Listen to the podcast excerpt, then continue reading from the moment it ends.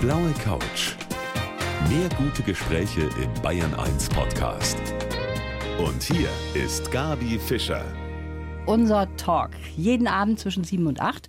Heute mit einem Mann, der sozusagen das Herrchen von 70 sehr großen zum Teil und sehr alten Tieren ist. Herzlich willkommen, Michael Völker. Ja, vielen Dank. Schön, dass ich hier sein darf. Wie alt ist denn Ihr ältestes Tier, wenn wir schon so bei diesem Thema sind? 400 Millionen Jahre. 400 Millionen Jahre. Und das ist wunderbar, dass wir uns jetzt so jung vorkommen können in der nächsten Stunde. Sie sind nämlich der Chef vom Dino Park in Denkendorf. Mhm. Das ist so eine Mischung aus Freizeitpark und Museum. Da kommen wir natürlich genau. auch drauf zu sprechen. Den gibt es gar nicht so lange, erst seit 2016 mhm. gibt es den. Und Sie haben vorher natürlich was anderes gemacht. Da waren Sie Top-Manager bei einem Konzern. Und mit diesem Park haben Sie sich einen großen Traum erfüllt? Ja, eigentlich schon, der über 20 Jahre schon schwelte in mir. Schon 20 Jahre? Ja, ja, ich habe schon Mitte, eigentlich schon, als ich bei Unilever anfing, hatte ich immer die Idee, ein eigenes Museum zu bauen. Aber da fehlte mir noch so richtig wahrscheinlich der Mut zu der damaligen Zeit das und, wirklich so umzusetzen. Und das ist ja ein Ding, woran viele zu knabbern haben, die sagen, ich bin nicht so richtig zufrieden, deshalb mache ich mal was anderes. Da muss man schon sehr viel Mut dazu haben, ne? Oder nicht ganz beieinander sein, vielleicht. und das finden wir jetzt raus, Herr ja, Völker, in ja, der nächsten Stunde, unbedingt. was bei Ihnen so der Antrieb alles. war. Ich freue mich sehr, dass Sie da sind. Der Michael Völker bei mir auf der blauen Couch. Wie kommt man auf die Idee, einen Dino-Park einfach so aus dem Boden zu stampfen, so wie das mein heutiger Gast gemacht hat, der Chef vom Dino-Park Denkendorf, der Michael Völker. Fangen wir mal vorne an, Herr Völker. Mhm. Sie waren schön kuschelig warm in einem tollen Job, haben gutes Geld verdient Stimmt. in einem großen Unternehmen. Mhm. Und trotzdem hat es da nicht so ganz gepasst. Was hat denn da gehakt? Na, ich glaube, ich habe immer schon, auch innerhalb des Konzerns, mir Aufgaben gesucht, auch außerhalb meines normalen klassischen Betätigungsfeldes. Schon mit 18 wollte ich eigentlich schon mal ein Kino übernehmen. Aha. mit einem ganz besonderen Konzept umbauen. Und das gehörte dem Vater eines Schulfreundes von mir. Und wir waren uns eigentlich auch einig. Und dann sagte er irgendwann, ja, das kostet 2000 Mark im Monat. Für mich damals eine unvorstellbare Summe. Ich mhm. habe es dann nicht gemacht. Vier, fünf Jahre später wurde es genau in dem Konzept umgesetzt. Ach. Und da habe ich ihm gesagt, wäre ich damals schon ein bisschen mutiger gewesen, hätte ich es gemacht. Und da war es schon, dass im Konzern ich irgendwann einfach mich nicht mehr so zu Hause fühlte. Und dann habe ich mit meinen Kindern vor allen Dingen auch darüber gesprochen und die sagten, wenn du das machst, wenn das einer schafft, dann du. Und das war die Initialzündung. Das, das ist toll. Weil ich meine, da hängt ja nun einiges dran. Ja, Veränderung eben. des normalen Wohnumfeldes, sind sie umgezogen, von Berlin nach Bayern und so weiter. Und deswegen war das sehr wichtig, dass die beiden dahinter stehen. Also mit Familie auch noch natürlich schwieriger, weil man Absolut. da ja auch eine größere Verantwortung auch mhm. hat mit zwei Söhnen, die sie hatten. Gab es da keinen, der gesagt hat, hör mal, du spinnst, Gott, bleib in deinem Job? Interessanterweise keiner. Also eigentlich nur mein Chef. Der damals in Deutschland hat gesagt, der hat, mir natürlich, der hat versucht mir alle, der Martin hat mir versucht, alle möglichen Bahnen aufzuzeigen, dann kann ich noch was anderes machen bei Unilever. Und ich habe dann, bin aber dabei geblieben. Und es war halt auch richtig so, obwohl das war wirklich schon eine schwierige Phase bis mhm. zur Öffnung. Und einen Sohn haben Sie mitgenommen nach Bayern? Ja, ja. Das finde ich sehr ungewöhnlich, dass die Familie mhm. sich dann so getrennt hat im Grunde genommen. Ne? Ja. Hatte das übrigens was mit diesem Schritt zu tun, dass die Ehe auseinandergegangen ist? Überhaupt nicht. nicht. Also das lag eigentlich zeitlich davor dass wir uns dann getrennt haben, das war für mich eigentlich noch der, der Katalysator, dann auch wirklich diesen Schritt zu gehen. Weil die familiäre Struktur, wir haben ja dort wunderbar gewohnt, ja, direkt an der, da wo Tesla übrigens jetzt eine neue Fabrik baut, Aha. genau in dem Ort. Sehr schön gewohnt, direkt am Wasser in der Nähe zu Berlin. Und mein Sohn hat auch, es war eine tolle Schule dort, ein mhm. Privatgymnasium. Es war also eigentlich alles, so wie man sich das vorstellt.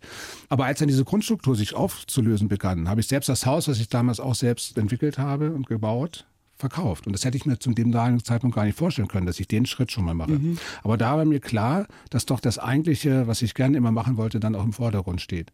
Und als ich so ein Gefühl dafür hatte, dass es für meinen Sohn auch nachvollziehbar und auch gut werden könnte, mhm. haben wir den Schritt gewagt. Das ist ja irre. Und vor allen Dingen, man macht das ja nicht einfach so. Also so ein mhm. Ding dahinzustellen, das erfordert ja viel Vorarbeit, auch Vorwissen. Mhm. Jetzt nicht nur, dass man sagt, okay, jetzt habe ich organisatorisch das irgendwie auf der Reihe. Sie mussten ja auch eine Genehmigung zum Beispiel bekommen für dieses Projekt. Nicht nur eine. Ich glaube, es sind über 100 Wahnsinn. mittlerweile. Ja, es ist Also- ja auch ein großer Park.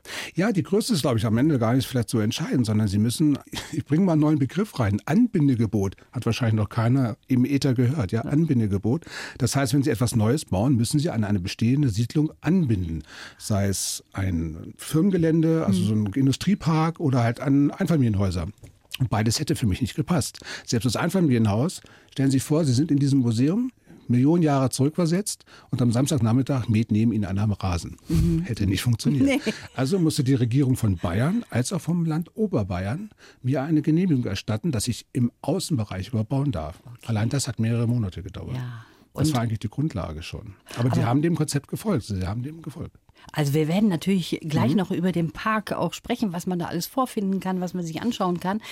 Ihr Sohn und Sie, Sie kommen ja eher aus einer Gegend, wo man sehr Hochdeutsch spricht. Mhm. Dann sind Sie nach Bayern gekommen. Auch das war eine kleine Herausforderung, oder? Ja, Rein ging- vom Dialekt schon. Vom Dialekt, es ging eigentlich schon mit dem ersten Tag los, als ich mit Vincent, bevor wir direkt ein halbes Jahr später umgezogen sind, habe ich mir ein Grundstück angeschaut, was vielleicht schon in Frage gekommen wäre für dieses Museum. Und da kam uns wirklich ein Waldschrat entgegen. So um die 80, 90 Jahre alt. Das war im oberpfälzischen Bereich. Und selbst ich habe aus dem Kontext kaum etwas verstanden. Und ich bin dann, und Vincent neben mir, ja, der stand, hörte das die ganze Zeit mit. Und dann sind wir zum Auto gegangen und dachte, jetzt ist es vorbei. Der wird nie nach Bayern gehen, weil der hat kein Wort verstanden. Das hat sich natürlich dann in Luft aufgelöst, die ganze Problematik. Es gab dann ganz andere Probleme, aber die Sprachbarriere war Gott sei Dank nicht so hoch wie Okay. ursprünglich angenommen. Ja, vielleicht hat er das ganz exotisch gefunden und hat sich Absolut. gedacht, da fuchse ich mich Absolut. mal rein. Absolut. Wie man überhaupt so ein Ding hinstellt Mhm. und wie man auch an die Tiere kommt. Sie haben ja im Museum auch richtige Exponate, Ja. an die man kommen muss. Das alles werden Sie uns verraten hier auf der blauen Couch. Ich freue mich sehr, dass Sie da sind. Michael Völker, heute mein Gast. Er ist der Herr über 70 Dinos, der hier bei mir sitzt. Mein Gast, der Michael Völker, war erfolgreicher Manager, hat er gerade eben erzählt, in einem Unternehmen. Und dann hat er sich gedacht, ich will was ganz anderes machen, nämlich einen Dino-Park im Altmühltal. Und das war natürlich auch finanziell erstmal gar nicht so einfach. Ne? Sie haben Ihr Motorrad auch mal verkaufen müssen, zwischendurch auch andere Dinge, genau. an denen Sie hingen. Also da war schon mal zwischendurch eine kleine Talsohle. Ne? Hm, War aber auch so geplant. Also Ja? wir haben uns wirklich auf ganz minimale Verhältnisse gestellt. Also dass man mit dem Nötigsten zurechtkommt, das hat dann auch funktioniert. Also man kann sich schon darauf einstellen. Das ging schon ganz gut. Ging ganz gut. Jetzt verraten Sie mir mal, welcher ist denn Ihr Lieblingsdino von all denen, die Sie haben? Der Therizinosaurus. Kaum zu merken der Name, nicht wahr? Nee, aber erzählen Sie mal, wie der aussieht. Das können wir uns merken. Eigentlich wie eine Riesenente, nur fünf Meter hoch. Eigentlich wie eine fünf Meter hohe Ente. Mit riesen Fingernägeln im Prinzip, ja. Fast einen halben Meter lang. Und das ist ein Tier, das sich auch vom Fleischfresser mal zum Vegetarier entwickelt hat. Deswegen ist es auch eine interessante Historie eigentlich bei dem Tier an sich. Ja. Kommt aus dem asiatischen Raum und sieht aber faszinierend aus, wenn so ein fünf Meter Ente befiedert vor ihnen steht. Sie haben auch was Tolles mitgebracht. Mhm. Also ich habe hier einiges auf dem Tisch stehen. Dann machen wir gleich mal ein Foto und das können wir den Hörern dann auch zeigen auf Instagram und auf Facebook. Sie haben einen Zahn mitgebracht. Von wem ist denn dieser Zahn? Mhm. Was Also Sie jetzt dort in den Händen halten, ist 66 Millionen Jahre alt und ist ein Originalzahn. Also er steckte in dem Kopf eines Tyrannosaurus Rex. Und zwar des einzigen jugendlichen Tyrannosaurus, den wir jetzt auch noch haben, der ja bei uns auch ausgestellt ist. Und das ist ein Zahn von ihm. fühlt sich an wie ein etwa- Stein.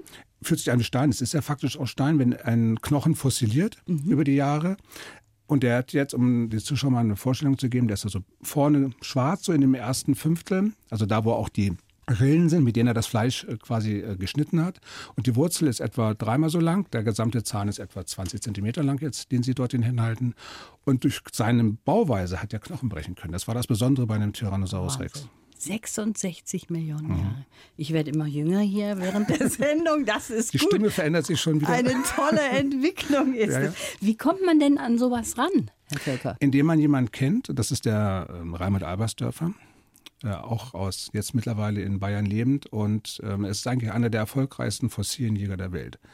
Also eigentlich so ein bisschen der Harrison Ford der Fossilien. Und äh, über ihn, und es stehen auch einige von seinen ausgegrabenen Exponaten in den europäischen Museen. Und über ihn habe ich den Zugriff auf immer wieder faszinierende Fossilien und Exponate. Wie teuer wäre dann sowas, wenn man das. Also wenn Sie den überhaupt kaufen könnten, hat er etwa einen Gegenwert eines Autos. Also da reden wir schon über 30.000, 40.000 Euro. Ich lege es mal wieder weg. Ich lege es mal vorsichtig ja, ja. wieder hier hin. Herr Völker, ich habe hier einen Lebenslauf für Sie. Ja. Wenn Sie den bitte mal vorlesen. Das mache ich. Das ist etwas für unsere Gäste, was meine Redakteurinnen zusammenschreiben. Mhm. In ein paar Worten ihr Leben zusammengefasst. Ich heiße Michael Völker und ich bin ein unverbesserlicher Optimist, der immer eine Lösung findet. Als Manager hatte ich immer schon gute Ideen, aber mein Dino-Park ist meine große Leidenschaft. Geprägt haben mich der Erfindungsreichtum meines Großvaters und meine eigenen Erfolge als charmanter Regelignorant. Als ich vor ein paar Jahren mit meinem kleinen Sohn von Berlin nach Bayern gekommen bin, hatte ich nur eine gute Idee. Heute können meine Besucher eine Zeitreise durch 400 Millionen Jahre machen. Und vielleicht lernen sie daraus auch was für ihre eigenen Aufenthalt auf unserem schönen Planeten. Mir war Umweltschutz schon immer sehr wichtig. Mein größter Wunsch, dass ich im Museum nicht noch mehr Gebäude bauen muss für weitere ausgestorbene Arten. Sehr gut und auf den Punkt zusammengefasst. Auf den Punkt gebe ich gleich weiter an die Redakteurin. Da stand jetzt drin, Herr Völker, mhm. Umweltschutz ist für Sie wichtig. Schon immer, ja. Wie passt das zusammen mit diesem Freizeitpark? Natürlich ist ja dadurch, habe ich natürlich auch für eine gewisse Veränderung der Natur gesorgt. Aber also erstmal der ganze Bau ist da, wo es technisch möglich war, komplett ökologisch gebaut, schon damals. Bei mir war das schon immer so. Ich habe auch schon, als es das erste Mal Naturstrom überhaupt vor, glaube 20 Jahren zu kaufen gab, mhm. habe ich das schon getan und äh, auch immer schon darauf geachtet, dass die Ressourcen möglichst geschont werden. Und auch im Betrieb hier, wir haben, obwohl es natürlich die Besucher nicht merken, bis hin zum Reinigungsmittel, mit dem der Fußboden sauber gemacht wird, sind alle Mitteln nachhaltig und biologisch abbaubar. Und das, ähm, ich denke, wir zeigen ja das, was ausgestorben ist. Und das mhm. ist vielleicht ein kleiner Beitrag, den man dann zurückgeben kann, um dafür zu sorgen, dass sich noch mehr ausstirbt. Mhm. Deswegen achten wir auch darauf, wie unsere Lieferanten arbeiten. Wir haben zum Beispiel ganz lustig eigentlich, es gab bis wir eröffnet haben, zum Beispiel, das kennen ja von, man kennt das ja von anderen Restaurants, solche Nuggets, ne? Mhm. Und es gab noch keine Bio-Nuggets. Die haben Hersteller erst für uns äh, dann exklusiv hergestellt. Oder Sie kennen ja diese kleinen Tütchen, in denen es Ketchup gibt ja. und so weiter. Man kann sich über diese Tüten streiten. Aber es gab keinen Bio-Ketchup, äh, Bio-Mayonnaise da drin. Seitdem wir es vorangetrieben haben, mhm. gibt es jetzt Hersteller, die das anbieten. Mhm. Und so kann man schon dafür sorgen, dass auch im Kleinen immer wieder doch man Akzente setzen kann, um dieses Thema wirklich auch in die Köpfe zu bekommen. dann kommen wir jetzt mal aufs Große. Ich ja? bin jetzt mal streng. Woraus sind denn die großen Modelle von den Dinos? Die sind jetzt tatsächlich aus äh, glasfaserverstärktem Kunststoff. Das entspricht im Prinzip der Hülle wie bei einem Auto. Okay. Äh, nicht wie beim Auto, sondern bei einem Boot. Das heißt, ganz, das sind so laminierte Kunststoffschichten, die aber die Eigenschaft haben, dass sie eigentlich unzerstörbar sind. Das heißt, die, der Aufwand, auch in der Zukunft, sie zu reparieren, ist dadurch sehr gering. Aber die sind unkaputtbar, das heißt also, die werden ewig existieren dann? Normalerweise schon. Wenn sie nicht geklaut werden, wie es ja schon mal passiert ist. auch das ist und schon sie mal dann passiert. wieder reparieren müssen, genau. Genau, und darüber wollen wir gleich auch weitersprechen. Schön, dass Sie da sind. Michael Völker, hier der Chef von den Dinos, bei mir auf der blauen Couch.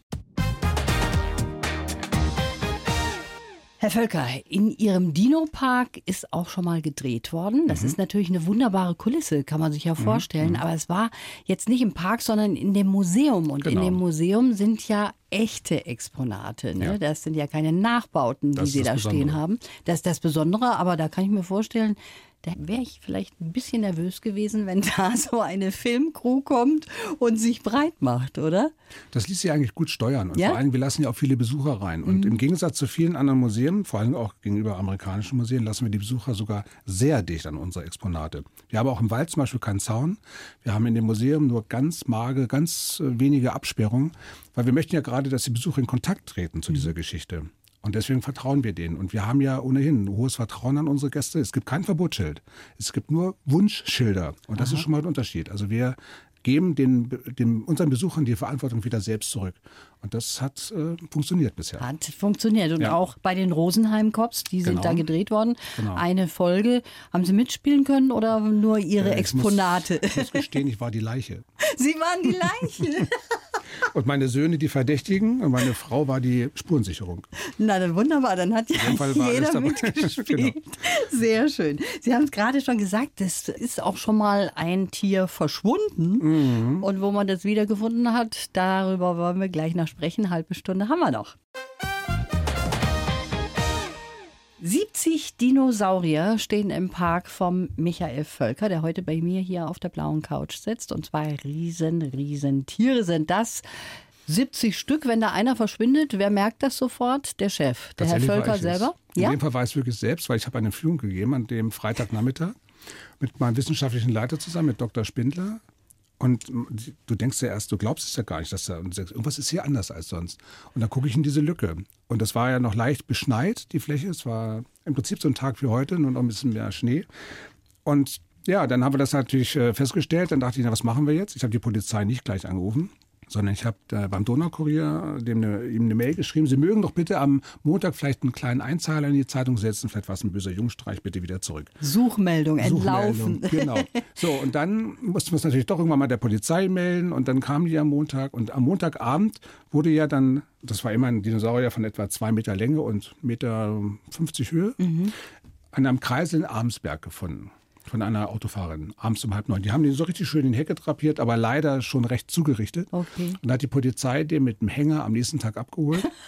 Und dann hat mir der Leiter der Polizeidienststelle gesagt, äh, ich bin mal 27 Jahre in der Polizei, aber diesen Medienrummel hat er noch nicht erlebt, selbst bei Leichen. Aber wenn Dinosaurier geklaut wird, dann, dann klingelt alles hoch.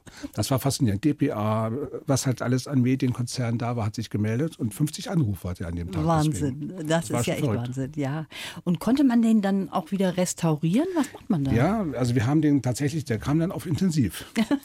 Intensivstation Und äh, das hat dann operiert. tatsächlich hm, circa vier Wochen gedauert, bis er wieder hergerichtet war. Und dann haben wir ihn jetzt wieder im neuen, in Mhm. neuem Gewand völlig re- restauriert wieder aufbauen können. Wie läuft das denn, wenn Sie so eine Vorstellung haben von einem Dino, den Sie gerne hätten? Da arbeiten Sie mit einer Firma zusammen, Genau. die dann genau Ihre Vorstellung ausarbeitet aus diesem eben besprochenen Genau. Material. Genau, es gibt ja verschiedene Interpretationen von den Formen eines Ja. Tieres. Man versucht natürlich immer aufgrund der ähm, fossilen Funde das zu rekonstruieren. Wie hat denn so ein Tier ausgesehen? Auch im Vergleich zu jetzt immer noch lebenden Objekt, äh, Tieren. Und wenn das dann relativ nah dran ist und die Wissenschaftler einig sind, das war offenbar die Form dieses Tieres, dann wird eine Form gebaut und dann wird es halt im Prinzip wie Bildhauereitechnik aufgebaut. Und das ist natürlich sehr aufwendig. Also gerade die großen Tiere, die uns stehen, zum Beispiel der Brachiosaurus mit 13 Meter Höhe, das dauert schon über ein halbes Jahr, bis der gebaut ist. Mit einem großen Team. Und dann mit dem Kran irgendwie. Genau. Das waren allein der Brachiosaurus, waren glaube ich fünf LKWs, große.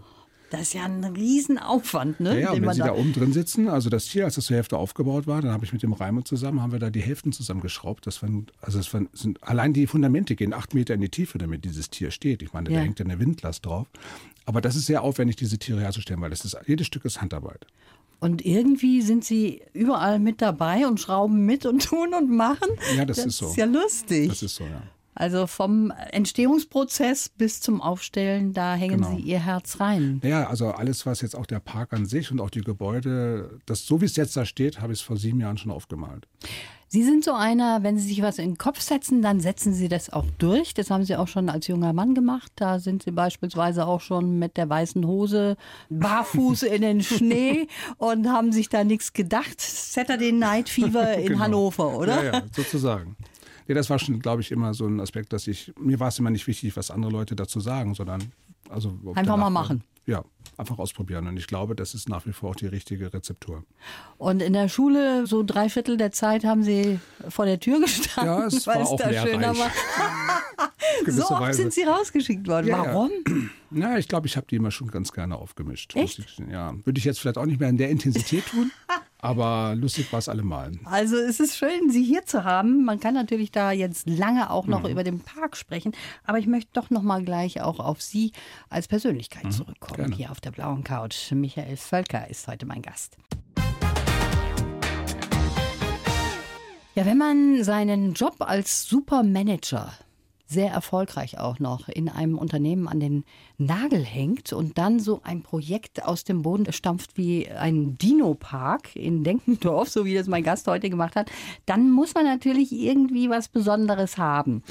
Sie selber sagen, Sie haben so eine gewisse, ja, angeborene Naivität, haben Sie, glaube ich, selber gesagt, dass Sie einfach sich wenig Gedanken oder nicht zu viel Gedanken machen und sagen, ich setze das durch. Ist das so eine kleine Formel? Ja, ich glaube, dass ich versuche, nicht die Probleme vor die Lösung zu stellen. Okay. Und das habe ich mit dieser Naivität auch so versucht zu umschreiben. Dass ich glaube, wenn man wirklich immer die Lösung, also das, was man gerne erreichen möchte, im Fokus hat, dass es tatsächlich immer einen Weg gibt, wie diese berühmten tausend Wege, die nach Rom führen. Und das glaube ich, das ist der Fall. Man muss dann halt immer, im Zweifel geht man auch mal einen Umweg. und kickt auch mal die eine oder andere Straßenlaterne dabei Ja. Aber am Ende ist man, glaube ich, dort, wo man hin will. Man muss nur dran glauben. Und deswegen, glaube ich, ist diese Navität da hilfreich gewesen. Haben Sie nie Zweifel gehabt, so auf dem Weg dorthin oder auf dem Zwischenschritt, der ja auch schwierig war, wie Sie selber gesagt haben, etwas Neues zu machen, auch mit Familie und allem drum und dran? Eigentlich nicht. Weil es gab eine, das habe ich zu meinen Söhnen damals gesagt, das Glas Wasser, so wie es jetzt hier auf dem Tisch steht, und die Butter, die kriege ich immer irgendwo her.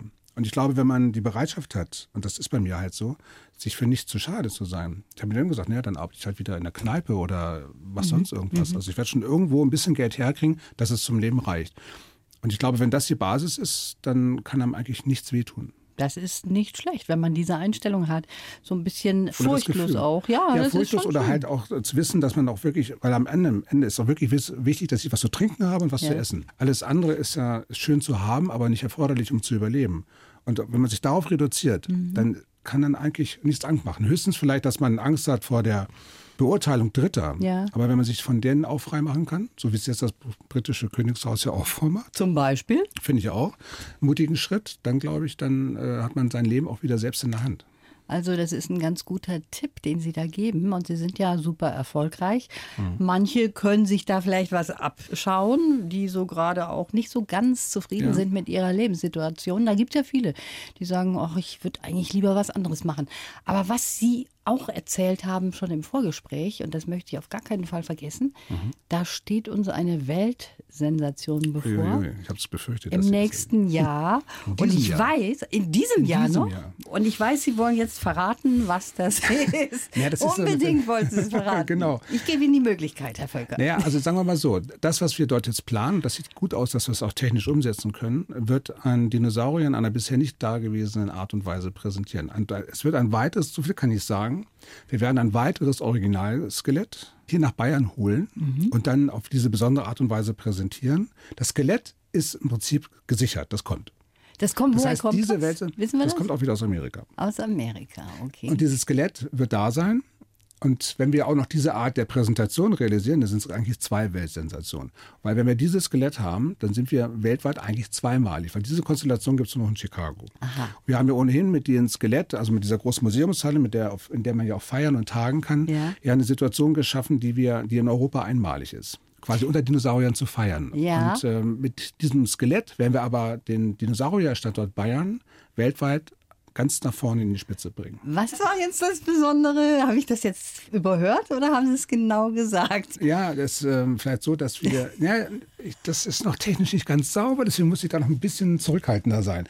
Aber das Tier an sich, vor. dass es kommt, ist eigentlich schon die Weltsensation. Okay, das ist schon die eine Weltsensation. Und die zweite ist dann, und das äh, werden wir ja auch, so wie es aussieht, ja auch gemeinsam begleiten vielleicht mit dem BR. Okay, also. Da haben wir schon ganz gute Sachen im Kopf. Also das Ziel ist, das hoffnungsfroh bis Pfingsten umzusetzen.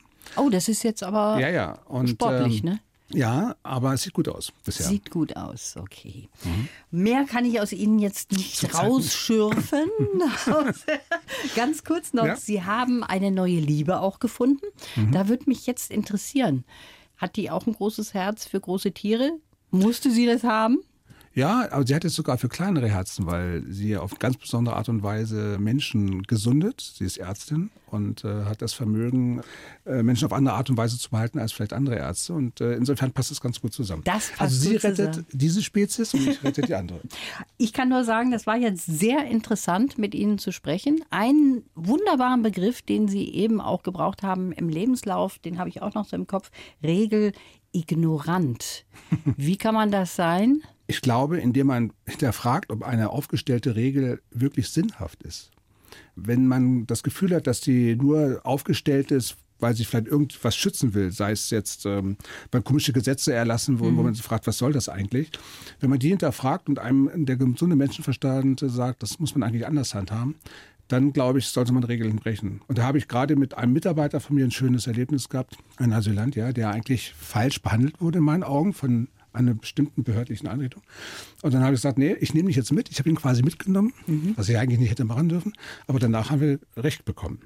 Und das meine ich so. Wenn man Ja, das Gefühl hat, verstehe. es stimmt irgendwas nicht, dann sollte, glaube ich, wieder diese Zivilcourage äh, wieder Auftrieb bekommen und dann sollte man dem auch sich entgegensetzen. Also natürlich mit äh, pazifistischen Mitteln, nicht Natürlich. falsch verstehen. Ja, nee, aber halt klar. einfach darüber nachzudenken und nicht immer alles als gegeben hinzunehmen. Ich glaube, das ist wichtig. Das ist sehr schön, wie Sie das so sagen. Also wir haben jetzt hier alle Regeln befolgt. Mhm. Wir könnten die Sendung noch verlängern, dann würden wir uns über einiges hinwegsetzen.